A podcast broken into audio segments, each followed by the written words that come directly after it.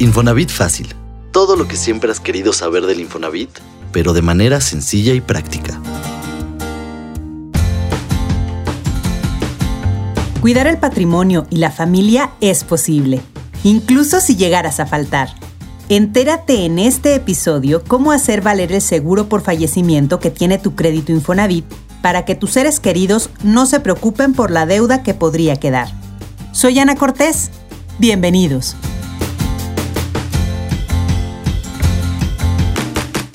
Infonatips. Te ayudamos a agilizar tus trámites sin salir de casa. Una parte importante de tener finanzas personales ordenadas es planear el futuro de tus bienes para el día que faltes. Por eso, hacer tu testamento desde que empiezas a generar ingresos es una buena práctica financiera. En el episodio 51 de este podcast compartí varios consejos sobre cómo redactar este documento para que protejas a tus seres queridos. Escúchalo y toma nota. Cuando hablamos de patrimonio, tu hogar es uno de los bienes de mayor valor que puedes tener.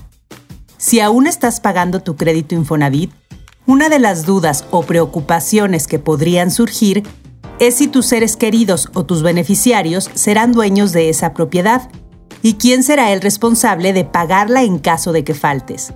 Hoy te aclararé estas dudas. Si eres titular de un crédito Infonavit, debes saber que tu hipoteca cuenta con un seguro por fallecimiento que protege a tu familia con la liquidación de la deuda y la liberación de la hipoteca. Es decir, en caso de que faltes, tus herederos no tendrán que pagar la deuda pendiente.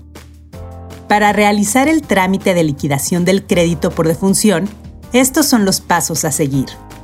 Tus herederos deben llamar al Infonatel al 800-008-3900, generar un número de caso y gestionar una cita. O bien, acudir al centro de servicio Infonavit más cercano para reportar el fallecimiento del titular. Para agendar la cita, únicamente necesitan nombre completo del solicitante, correo electrónico y número de teléfono.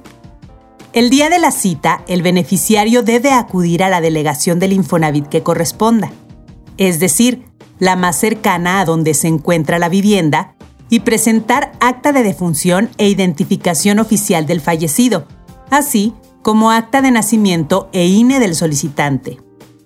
El trámite lo puede realizar el beneficiario de la vivienda adquirida con el crédito Infonavit, en caso de que exista un testamento que lo avale, o bien cualquier persona que llame a Infonatel o acuda al CESI con los documentos originales del acreditado y las escrituras en original de la vivienda. Si bien, al realizar un testamento no se requieren de las escrituras de la propiedad, no olvides que los beneficiarios de la herencia las necesitan para hacer la reclamación y posesión del bien. Cuando firmaste tu hipoteca, el notario debió entregarte las escrituras del inmueble procura tenerlas en un lugar que tus beneficiarios conozcan. Para el Infonavit, las y los trabajadores, así como sus familias, son lo más importante. Por eso, siempre buscamos proteger tu patrimonio.